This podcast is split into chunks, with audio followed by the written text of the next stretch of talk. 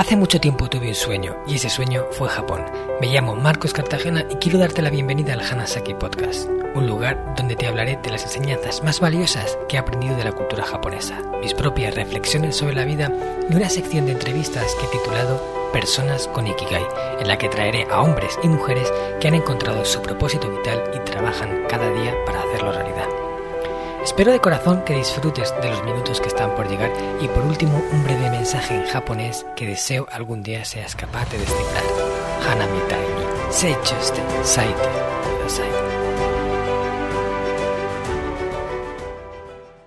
Hola a todos mis queridos oyentes del Hanasaki Podcast Creciendo con Japón. Espero que estéis todos disfrutando del verano, por lo menos los que me escuchéis en el hemisferio norte. Para esta época he preparado una serie de cuatro episodios especiales en los que hablaré de algunas de esas palabras bonitas que los japoneses tienen y que no existen en ningún otro idioma. Os leeré una reflexión escrita del que será mi próximo libro, que ya está en sus fases finales antes de presentarlo a las editoriales. Todavía no hay fecha de lanzamiento, pero seguro que saldrá publicado a lo largo de los próximos meses. Después de la reflexión ampliaré un poco el contenido comentando y dando un punto de vista más distendido sobre ella.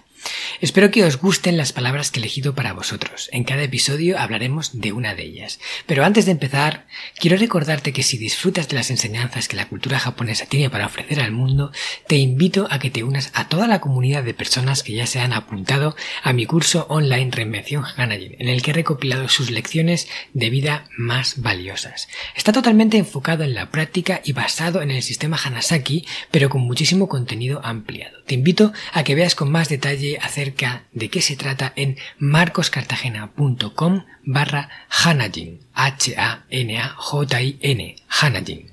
Ahora ya sí, vamos con el episodio de hoy. Aquí va la palabra número 2 de esta serie que he preparado para vosotros durante el verano. Serie de cuatro palabras que a mí personalmente me gustan de forma especial. Esta es una que es Kawa Akari y se traduce se puede interpretar como el río que resplandece en la oscuridad. Voy a empezar con la reflexión escrita, la que va a formar parte del libro, y luego la comentaremos tranquilamente de forma un poco más distendida.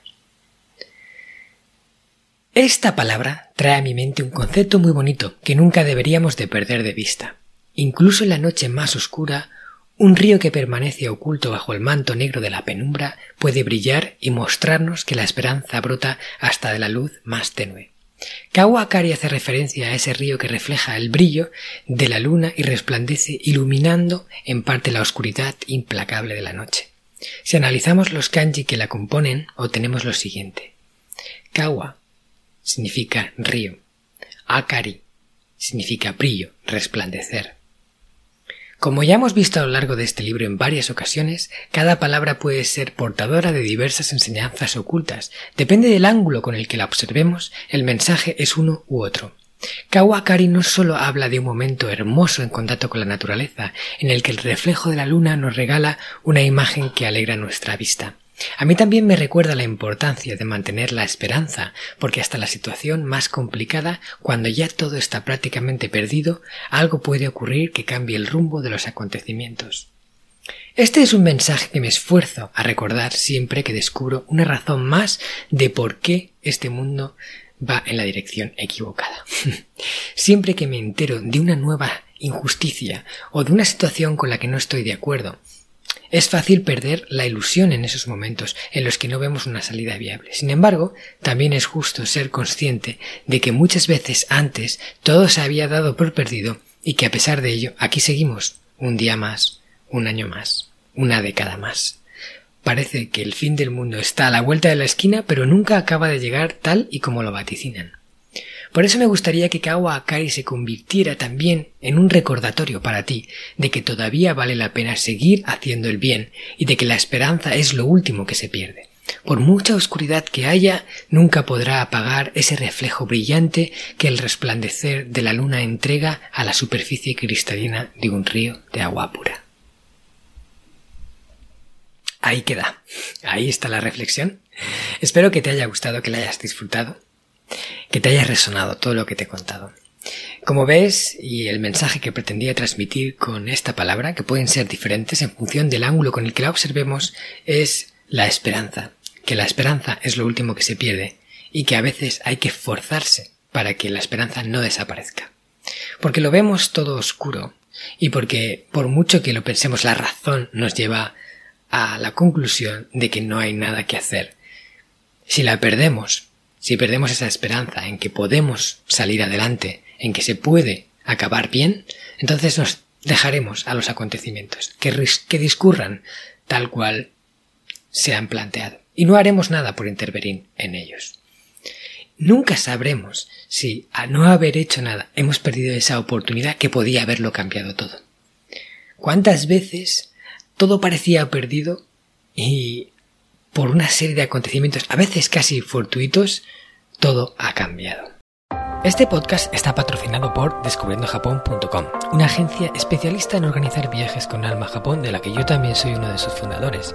Hemos nacido para dar servicio a todos aquellos que quieran descubrir el país de una forma diferente, con la que poder conectar con su esencia y volver de allí con la sensación de haberlo conocido de verdad viajes con grupos de tamaño reducido, visitas a lugares fuera de las clásicas rutas turísticas y acompañado por uno de los guías del equipo de Descubriendo Japón, un amante de la cultura japonesa que habla el idioma y que te lo mostrará más como un amigo que como un guía a la vieja usanza. Yo soy uno de ellos.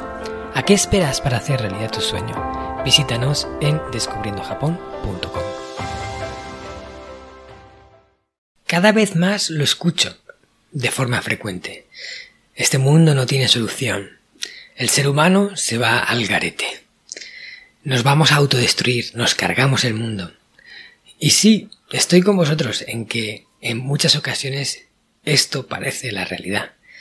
Esto parece que es lo que va a ocurrir. Pero ¿qué, qué ganamos entrando en ese círculo de darlo todo por perdido? Absolutamente nada. De hecho, eso solo contribuye a que realmente acabe sucediendo lo que creemos que va a suceder. La única forma de revertir eso es poniendo todo lo que está en nuestra mano para que no sea como creemos que va a ser. Y mantengamos esa esperanza fuerte que nos lleve a luchar, a trabajar, a enfocarnos en conseguir ese resultado positivo. Hace poco yo he estado leyendo bastante sobre historia. Es algo que bueno, entre todas las diferentes facetas que me interesa conocer más y profundizar, la historia y aprender de nuestros errores siempre es algo que me ha gustado y ahora más que nunca. Y, he estado leyendo, por ejemplo, sobre las guerras que ha habido hace poco, hace poco relativamente, hace unos años, en la Segunda Guerra Mundial y en la Primera Guerra Mundial, que son relativamente muy recientes.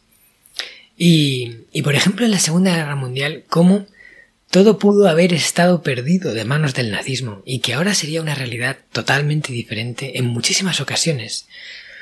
Y si el ser humano no hubiera luchado hasta el final por combatirlo, por revertir eso, ahora posiblemente viviríamos en un tipo de mundo totalmente diferente. No sé si quizás la Alemania nazi hubiera ganado en Europa y se hubiera impuesto, ¿cómo serían los gobiernos ahora? ¿Cómo serían los países ahora? Quizás en Europa no podríamos disfrutar de esta libertad que tenemos y, de estas democracias que hemos construido, que con sus errores y sus fallos, que los tienen, pero que han permitido que al ser humano pueda disfrutar de una seguridad y una calidad de vida que no había tenido prácticamente nunca en su historia. Y de verdad hubo muchos momentos en los que parecía que era imposible combatir a las fuerzas de Hitler, combatir a todos sus ejércitos y que lo iban a conquistar todo. Pero ahí el ser humano no se rindió a pesar de las dificultades y siguió, siguió y siguió y siguió hasta que cambió la situación. Quizás si hubieran entendido que no había nada que hacer y todos se hubieran rendido, ahora el mundo sería totalmente diferente. Este es un pequeño ejemplo de de cómo los acontecimientos pueden cambiar en función de lo que luego las personas en la realidad hacemos. Y es algo que yo intento recordarme siempre. Y cuando pienso que ya no hay nada que hacer, me digo a mí mismo, todavía no lo he dado todo hasta el final. Todavía se puede cambiar. ¿Cuántos partidos de fútbol, ¿vale? Han hecho una remontada histórica en el último momento? Cuando todo parecía perdido. ¿Qué hubiera pasado si esos jugadores, viendo que ya quedaban pocos minutos para acabar, que además el equipo contrario había sido superior, hubieran decidido, hubieran pensado que ya no había nada que hacer y hubieran perdido esa esperanza? ese partido se hubiera perdido seguro.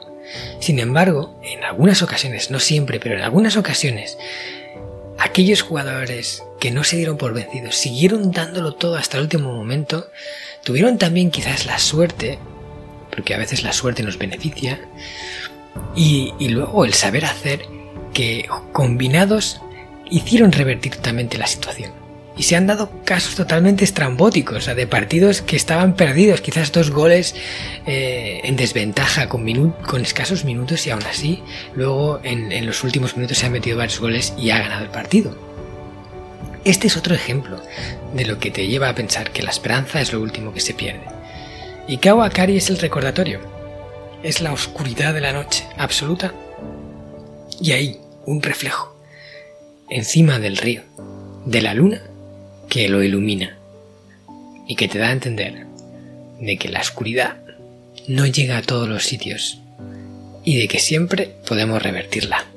Quizás no como queramos, pero hay alguna forma en la que podamos hacer que no todo acabe como creemos que va a acabar. Con esto, amigos y amigas del podcast, llegamos al final. Espero que os haya gustado y sobre todo que os haya aportado valor. Te invito a que, si has disfrutado de Kawakari y su significado, de la esperanza, lo último que hay que perder y por qué, quiero que lo compartas con una persona que creas que le va a resonar, que le va a gustar esta palabra, que le va a alegrar quizás el día. Hazlo de la forma en la que creas mejor, ya sea por WhatsApp, por Facebook, por Instagram, por las mil y un maneras que hay de compartir. Solo piensa en una y envíaselo. También te invito a que te quedes, a que te quedes escuchando esta serie de cuatro episodios, este es el segundo y luego vendrán dos más, para que vayamos repasando esas palabras bonitas que los japoneses tienen preparadas para hacerte de mantra y traerte buenos recordatorios. Ahora ya sí, me despido. Isoni kono jikan o shiste tanoshikatta. Arigato gozaimasu. ¿Qué tal? ¿Te ha gustado el contenido de hoy? Si es así, te estaría súper agradecido si pudieras ponerme una reseña positiva en Apple Podcasts, Evox o la plataforma que utilices de forma habitual. Esto me va a ayudar a hacer llegar a más personas un contenido que realmente creo que es valioso. También te recuerdo que todos los oyentes del podcast tenéis la posibilidad de descargar de forma gratuita el primer capítulo del libro, del cual soy autor, El Sistema Hanasaki, los nueve pilares de Japón para una vida centenaria con sentido, y además un pequeño ebook complementario que he escrito y titulado Los 27 superalimentos de la dieta japonesa, donde hablo de aquellos alimentos que según se cree ayuda a los japoneses más longevos a vivir hasta los 100 años. Puedes descargar estos dos obsequios en marcoscartagena.com barra regalo. Nos vemos en el próximo podcast y como dirían en japonés, mata kondo, soremade o genki dene.